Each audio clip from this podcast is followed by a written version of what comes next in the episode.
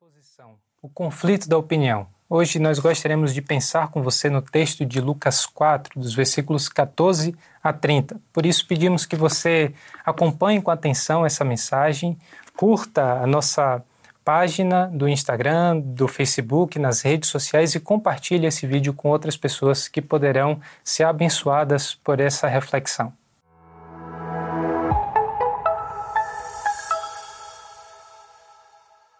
Olá a todos que estão acompanhando a celebração da IBNU. É um prazer ter a sua participação e pensar um pouco com você sobre uma das condições mais importantes que temos a enfrentar nesse ano no país. Esse é um ano de eleições e, diante desse cenário político desafiador que temos diante de nós, às vezes é muito difícil assumir uma determinada posição ou uma opinião. E eu gostaria de refletir com vocês sobre algumas das posições que talvez sejam as mais comuns diante de nós. Para algumas pessoas, política e fé são dois assuntos completamente independentes, são coisas que não se misturam. De outro lado, você pode pensar que eles são completamente equivalentes. Então, eu voto na pessoa que compartilha da mesma fé que eu e diz ter os mesmos valores que eu. Na verdade, essas duas posições parecem ser muito ingênuas com aquilo que a Bíblia propõe para a nossa visão de fé, de sociedade e de política. Nós temos na Bíblia tanto uma rejeição dessa completa separação, seria impensável para um judeu do primeiro século, o contexto em que o Novo Testamento é escrito, ou até mesmo para o período anterior à escrita do Novo Testamento, essa completa separação e o pensamento de uma independência total entre esses assuntos. Aquilo que nós enxergamos dentro da nossa realidade social e política é visto em termos da fé que possuímos, mas, por outro lado, a gente também não tem uma completa equivalência entre essas coisas. Aquilo que um político ou uma pessoa que está em posição de poder, de liderança e autoridade desacreditar não é necessariamente aquilo que irá orientar os seus passos, as suas decisões e a influência que essa pessoa irá exercer sobre nós. Então, nenhum desses extremos parecem ser as posições mais apropriadas para a gente tanto vivenciar e experimentar a nossa fé, quanto estar dentro da arena pública em que essas decisões e opiniões precisam ser assumidas. Ah, e é justamente sobre essa questão, a forma como nós nos posicionamos, que eu gostaria que fosse o tema da nossa reflexão de hoje. Situação ou oposição? O conflito da opinião. Aquilo que nós temos diante de nós é uma grande diversidade de opiniões, e certamente você já se deparou com a situação de achar muito difícil assumir uma posição particular. Em muitos momentos, talvez você tenha a encontrado dificuldades de estabelecer os critérios que vão orientar as suas próprias decisões. E é importante a gente perceber que, dentro desse cenário de uma grande diversidade de opiniões, um dos fatores mais importantes que explicam o nosso pensamento, o nosso comportamento, as nossas convicções, são as histórias, as narrativas que nós acreditamos aquilo que nós interpretamos como sendo a história que estamos construindo ou a história que nós fomos inseridos vai orientar muito daquilo que nós cremos, fazemos e daquilo que nós procuramos convencer e também influenciar o próximo. Por isso, eu gostaria que você lesse comigo o texto de Lucas 4, dos versículos 14 a 30.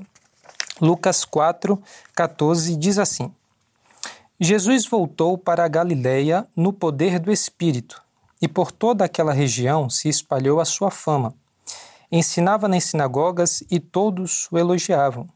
Ele foi a Nazaré, onde havia sido criado, e no dia de sábado entrou na sinagoga como era seu costume. E levantou-se para ler. Foi-lhe entregue o livro do profeta Isaías. Abriu e encontrou o lugar onde está escrito: O Espírito do Senhor está sobre mim, porque ele me ungiu para pregar boas novas aos pobres, ele me enviou para proclamar liberdade aos presos e recuperação da vista aos cegos, para libertar os oprimidos e proclamar o ano da graça do Senhor. Então ele fechou o livro, devolveu-o ao assistente e assentou-se. Na sinagoga todos tinham os olhos fitos nele. E ele começou a dizer-lhes: Hoje se cumpriu a escritura que vocês acabaram de ouvir. Todos falavam bem dele e estavam admirados com as palavras de graça que saíam de seus lábios. Mas perguntavam: Não é este o filho de José? Jesus lhes disse: É claro que vocês me citarão este provérbio: Médico, cura-te a ti mesmo. Faze aqui em tua casa o que ouvimos que fizeste em Cafarnaum. Continuou ele: Digo-lhes a verdade: nenhum profeta é aceito em sua terra. Asseguro-lhes que havia muitas viúvas em Israel no tempo de Elias, quando o céu foi fechado por três anos e meio, e houve uma grande fome em toda a terra. Contudo, Elias não foi enviado a nenhuma delas, senão a uma viúva de Sarepta, na região de Sidom. Também havia muitos leprosos em Israel no tempo de Eliseu, profeta. Todavia, nenhum deles foi purificado, somente Naamã, o sírio.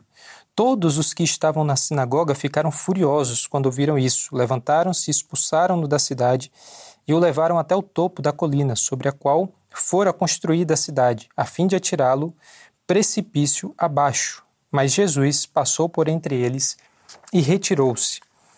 Aquilo que nós temos na história de Lucas é uma história de conflito entre tronos. Boa parte da história da humanidade é justamente uma história entre reinos, poder, guerra e autoridade. E a história de Lucas não é uma exceção a isso que explica muito dos movimentos humanos, das sociedades, das civilizações. Lucas conta a história do Messias como a história de um conflito entre reinos, reinos de natureza distinta, com missões completamente diferentes e, naturalmente, com reis diferentes. Logo nos primeiros capítulos de Lucas, você vai ver a aparição de Herodes, de César Augusto, de Davi, do Filho do Altíssimo, e diante de tantas figuras reais, aquilo que Lucas vai nos contar é que essa oposição entre reinos tem um papel fundamental na missão que Jesus veio cumprir. Nós temos um pouco antes da passagem que a gente leu a o capítulo ou a cena da tentação de Jesus. Jesus é levado ao deserto logo depois que ele é batizado, e ali as três principais ofertas que o diabo faz a Jesus nos mostram, principalmente a partir da resposta de Jesus, o tipo de reino que Cristo não irá estabelecer. Esse não é um reino em que se toma o caminho mais curto e que o poder é usado para a vantagem própria. Esse não é um reino de aceitação à adoração àqueles que podem, ou aquele que poderia dar a Jesus supostamente a autoridade sobre reinos que não estivesse debaixo da orientação do próprio Pai, ou da vontade que o Pai estabeleceu que Jesus deveria se colocar como Messias. Esse não era o reino em que Jesus estava para atender caprichos ou demonstrar simplesmente poder, a fim de comprovar que ele era grande.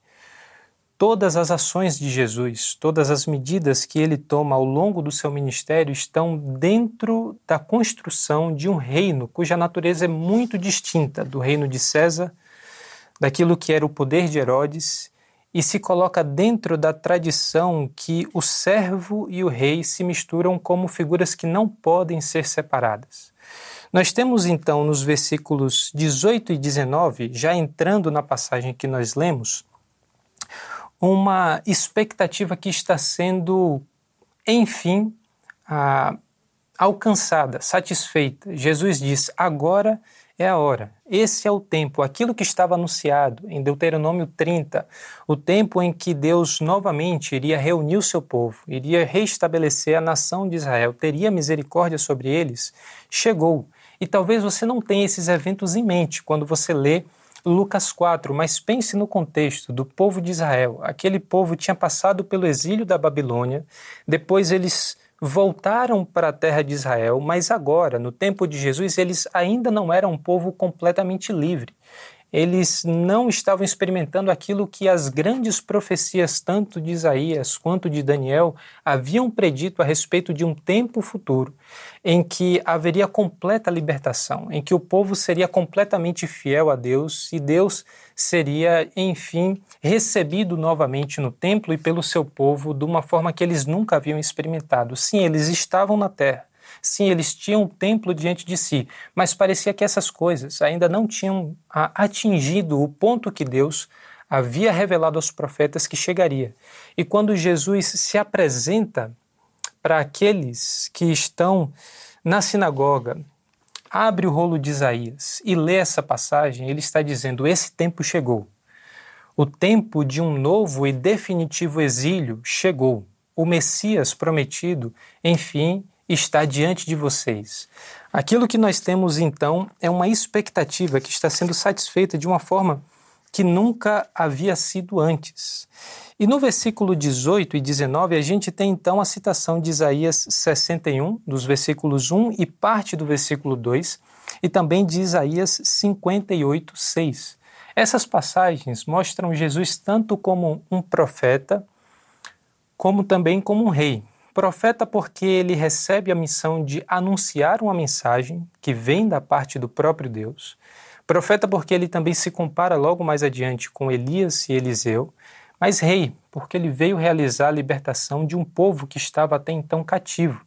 Ele veio realizar a libertação dos pobres. Ele veio realizar a libertação dos cegos. Ele veio anunciar o ano da graça do Senhor. E quando a gente olha para esse papel libertador do Messias, nós percebemos que Cristo não veio realizar uma missão de libertação parcial. Cristo não veio para ser simplesmente um líder político. Ele não veio para estabelecer uma justiça social à parte das outras dimensões da necessidade da experiência humana. O que Cristo veio fazer é realizar uma salvação completa, e isso fica muito claro nos versículos que se seguem. A partir de Lucas 4:31, você vai perceber como Cristo tem autoridade para expulsar demônios como Cristo tem autoridade para curar os doentes, como Cristo tem autoridade mais para frente no Evangelho de perdoar pecados. Aquilo que é a missão do Messias e ele se coloca diante daquelas pessoas como esse Messias era trazer uma salvação completa. E isso, de certa forma, fazia parte da expectativa messiânica. Mas o que parece distinguir a mensagem de Jesus daquilo que era a expectativa daqueles judeus pode ser percebido na interpretação do versículo 19. Quando Cristo fala que ele veio anunciar o ano da graça do Senhor, com certeza aquilo que apareceu na mente daquelas pessoas tem relação com Levítico 25, o ano do jubileu. O ano do jubileu e aparece com bastante detalhes e explicações, explicações em Levítico 25, aponta para um período em que Deus traria libertação para o escravo, em que Deus restituiria terras, em que Deus promoveria um período de restauração da nação como um todo, nesse ciclo de 49 anos, e então Deus poderia promover esse restabelecimento das condições em que o povo deveria viver novamente. Mas o ano do jubileu parece ter uma explicação toda especial quando a gente pensa em Daniel 9. A profecia de Daniel 9 aponta para 70 semanas de ano. É uma espécie de grande jubileu. São 70 semanas ou 70 vezes 7, apontando para um jubileu dos jubileus como um período de grande restauração.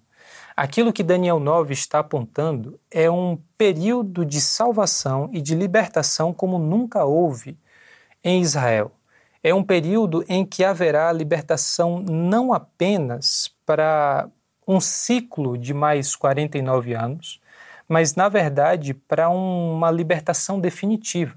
Aquilo que Daniel 9 está apontando é uma libertação cósmica e que deveria alcançar toda a criação a inauguração de uma nova criação estava implícita dentro dessa profecia. E aqui, quando Jesus, depois de todo esse tempo em que as pessoas estavam alimentando essas expectativas, essa esperança, aponta para o cumprimento de Isaías e todas essas profecias estão misturadas na mente daqueles que ouvem as palavras de Jesus, com certeza acende uma ponta de esperança que talvez tivesse desaparecido ao longo de tantos anos de exílio. Depois de tanto tempo em que aquelas pessoas estavam sujeitas a outros reinos, a outros reis, a outras narrativas, em que tantos poderosos haviam feito pesar sobre aquela nação a violência, pesar sobre aquela nação a convicção de que não era nenhum rei judeu que estava no controle da situação do próprio povo judeu, talvez tivesse desaparecido daqueles corações a expectativa de que as profecias poderiam ser cumpridas. E de, de repente aparece João Batista anunciando o Messias. De repente aparece o próprio Jesus que se coloca como Messias. E quando Jesus então anuncia que essas profecias iriam acontecer, existe um grande choque, porque a expectativa não era simplesmente que Deus libertasse Israel, mas que Deus punisse as outras nações. E se você continuar seguindo na leitura de Isaías 61, você vai ver que, junto com o ano da graça do Senhor, aparece esse papel de vingança, aparece esse papel do juízo que Deus traz sobre as nações pagãs. E Jesus, nessa leitura, pelo menos naquilo que Lucas retrata aqui, omite essa parte. Isso quer dizer que Jesus não veio para anunciar um período de juízo. Isso quer dizer que Jesus não irá julgar as nações pagãs e aqueles que não se voltam para ele? Não. Aquilo que nós temos aqui em Lucas parece ser uma ênfase para esse tempo em que o Messias vem como servo, para esse capítulo da história em que Jesus apresenta a parte da profecia em que se deve anunciar o ano da salvação o tempo da misericórdia, o período da libertação daquele que é oprimido. Haverá o tempo do juízo.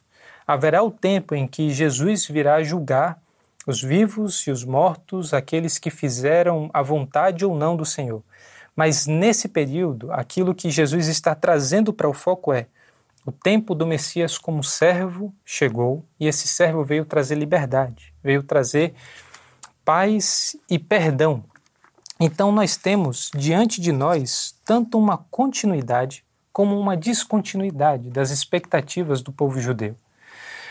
Tanto uma continuidade dos profetas que vieram antes de Cristo, do cumprir as expectativas, atender às necessidades do povo, como uma descontinuidade. Olha, esse Messias chegou, mas esse tempo de juízo e de vingança parece não ter recebido a devida ênfase por ele como nós estávamos esperando.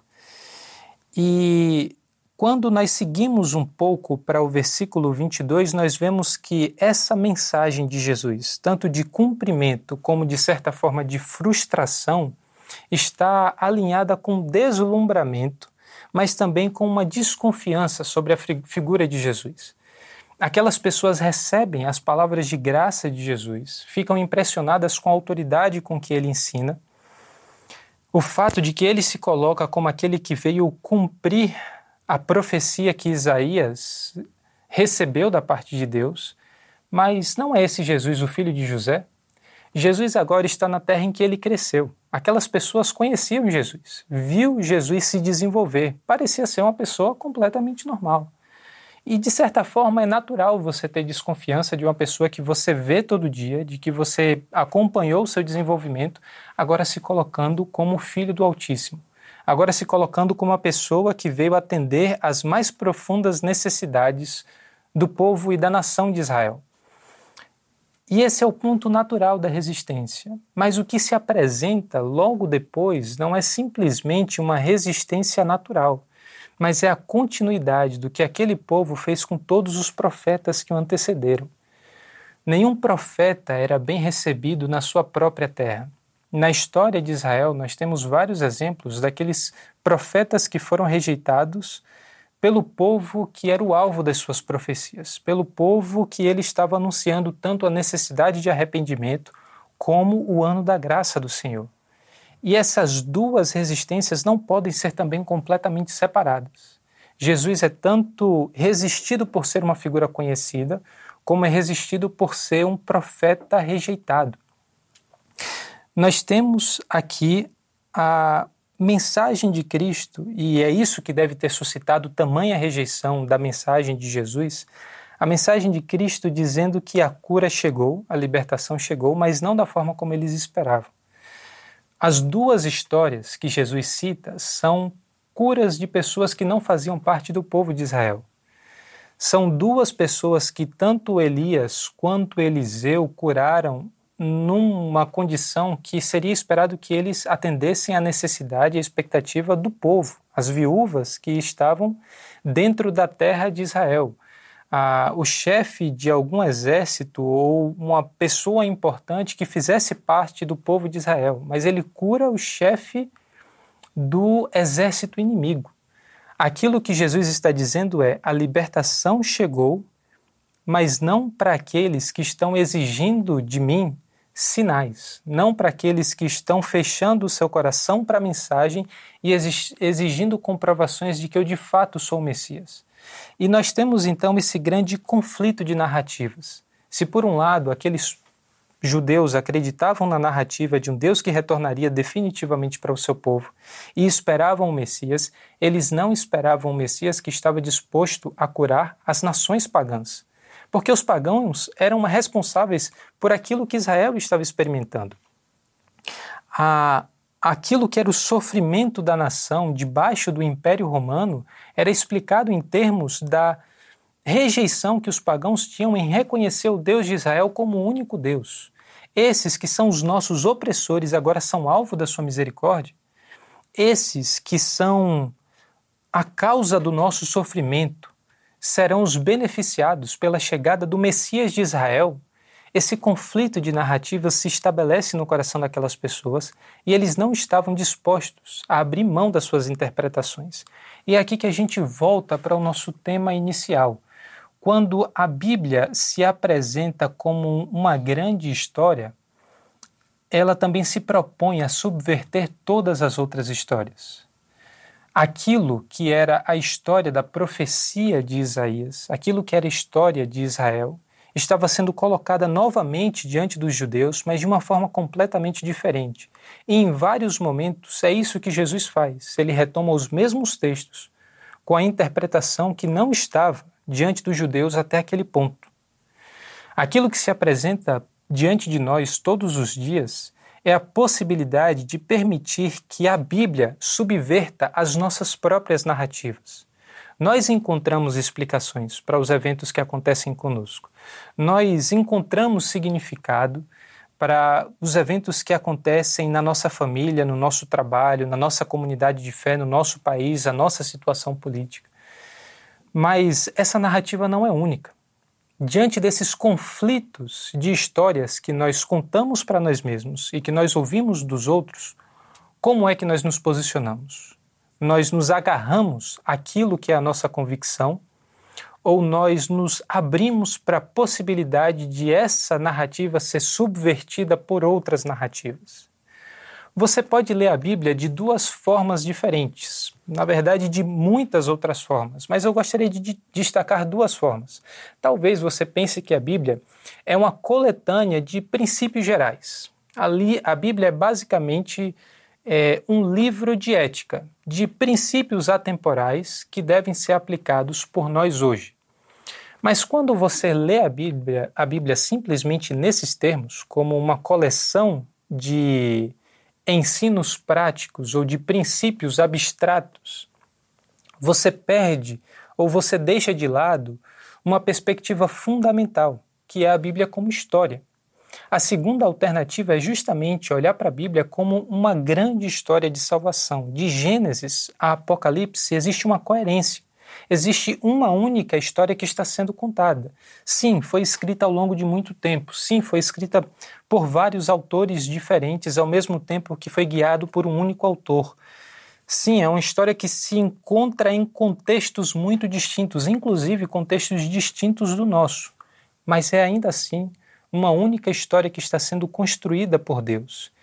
E a minha proposta para você é que você leia a Bíblia dessa segunda maneira, porque dentro da visão de que a Bíblia é uma única história que conta a história da salvação, da criação como um todo por parte do Criador, os princípios e a ética têm o seu devido lugar e é um lugar muito importante, mas eles não são colocados como ferramentas para as várias narrativas que nós podemos construir. O grande conflito que nós temos a enfrentar diariamente é: eu estou construindo a minha história, eu estou construindo os significados pelos quais eu posso explicar cada um dos meus dias, eu estabeleci a minha missão ou eu estou submisso a uma história na qual eu fui inserido? Ou eu estou submisso a essa grande história de salvação que a Bíblia está contando de Gênesis a Apocalipse? Aquilo que Jesus está contando para aqueles judeus é: sim, vocês estão dentro da história correta, mas vocês não estão olhando para essa história da forma correta.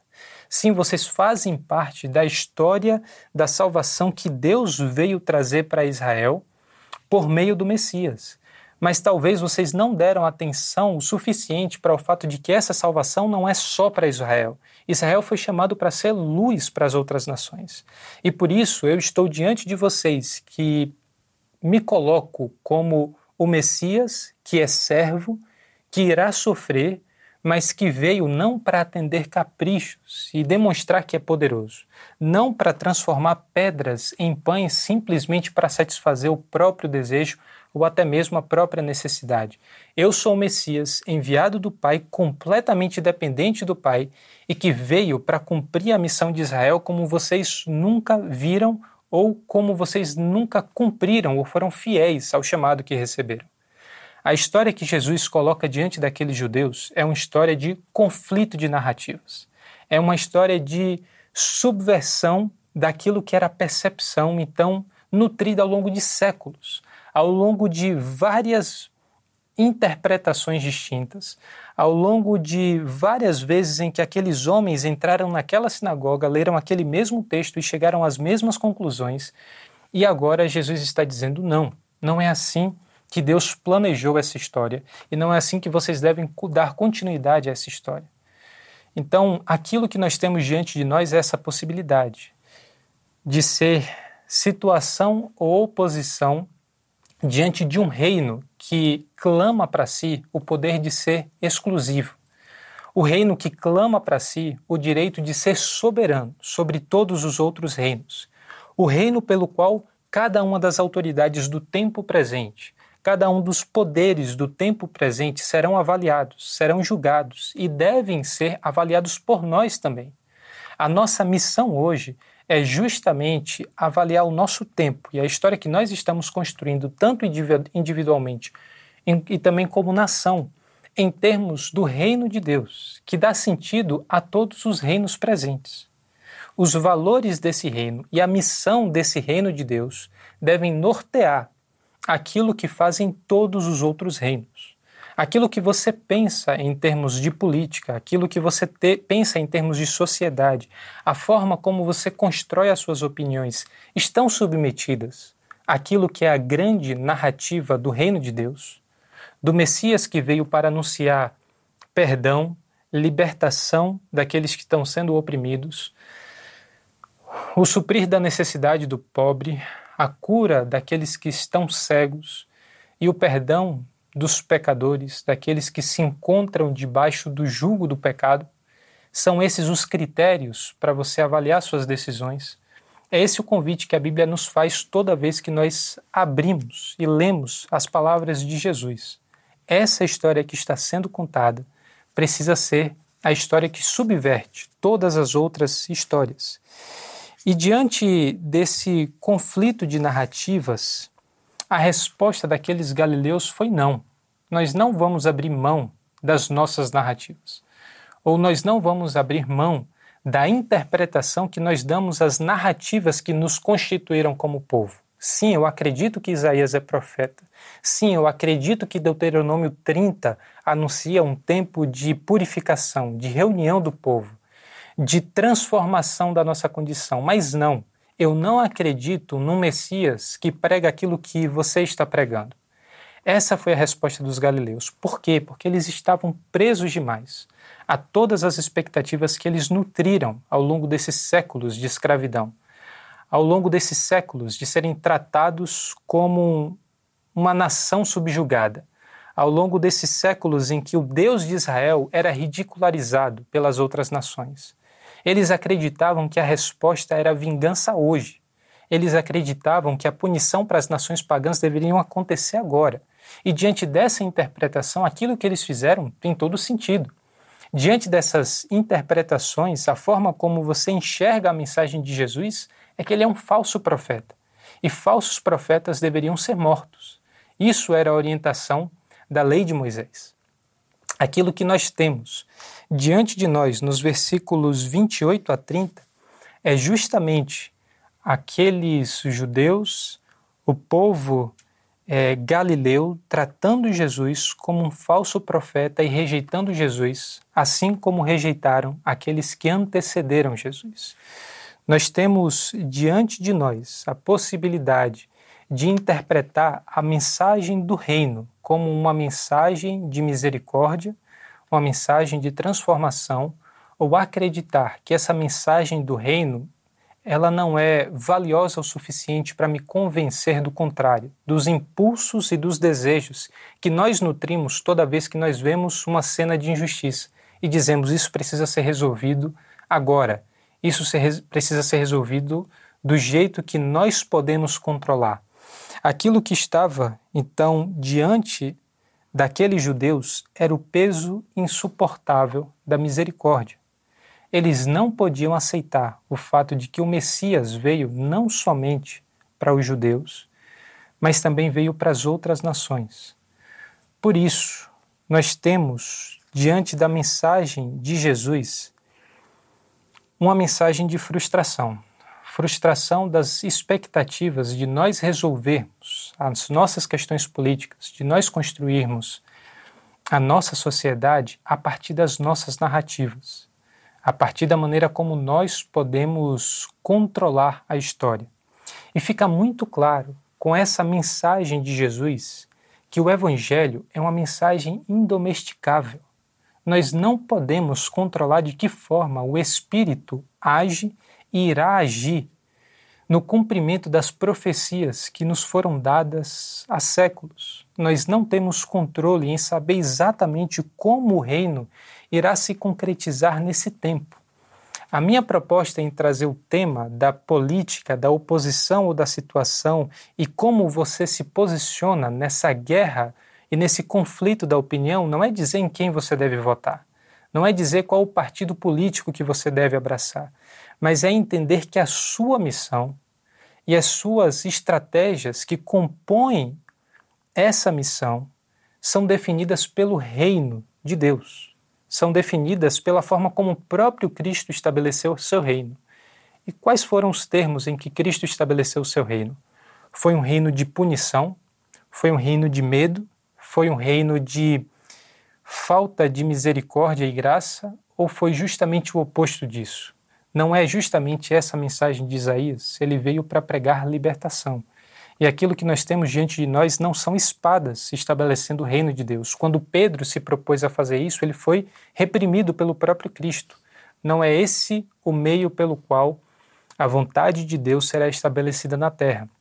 E é essa mesma tentação que nós enfrentamos todos os dias. Já que nós estamos do lado certo da história, nós temos o direito de fazer tudo o que nós queremos já que nós estamos do lado certo ou temos as narrativas corretas diante de nós, nós temos o direito de fazer da forma que nós quisermos fazer, porque no fim nós estamos do lado certo da história.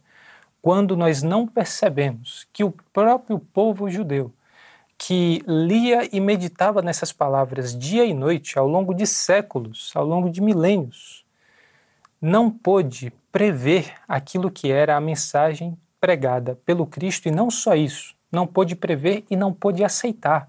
Isso é um alerta para nós. Nós temos diante de nós a mensagem, a Bíblia, a revelação que vem da parte de Deus. Nós temos diante de nós a verdade que não pode ser confundida com nenhuma outra narrativa. Mas ainda assim, nós podemos interpretar equivocadamente essa mensagem. Ainda assim, em nome daquilo que é a verdade do reino, nós podemos adotar os métodos errados. Nós podemos deturpar a nossa missão. E foi justamente isso que o povo judeu fez com o profeta Isaías. A agenda determinou a interpretação. A agenda do dia daqueles galileus, a agenda daquele povo que tinha sido subtraído da sua liberdade, do respeito e do reconhecimento do seu Deus como único Deus, estava alimentando no seu coração a agenda da vingança, a agenda da punição, a agenda da derrota do povo pagão ou dos povos pagãos. E diante de Jesus está justamente a interpretação de Isaías em outros termos. Aquilo que Isaías estava falando desde o começo aquilo que Jesus está recuperando agora, mas a agenda do povo determinou uma interpretação, quando na verdade é o inverso que deve acontecer. A revelação da profecia é que deve determinar a nossa agenda, a nossa agenda política, as nossas definições enquanto povo de Deus, as nossas definições enquanto comunidade de fé. A maneira como nós lidamos com o conflito muitas vezes é tão importante como a missão que nós estamos propagando, como a mensagem que nós estamos anunciando. A forma como você se relaciona com o ponto de vista contrário, a forma como você se abre para essas outras narrativas diz muito da própria verdade que você está anunciando.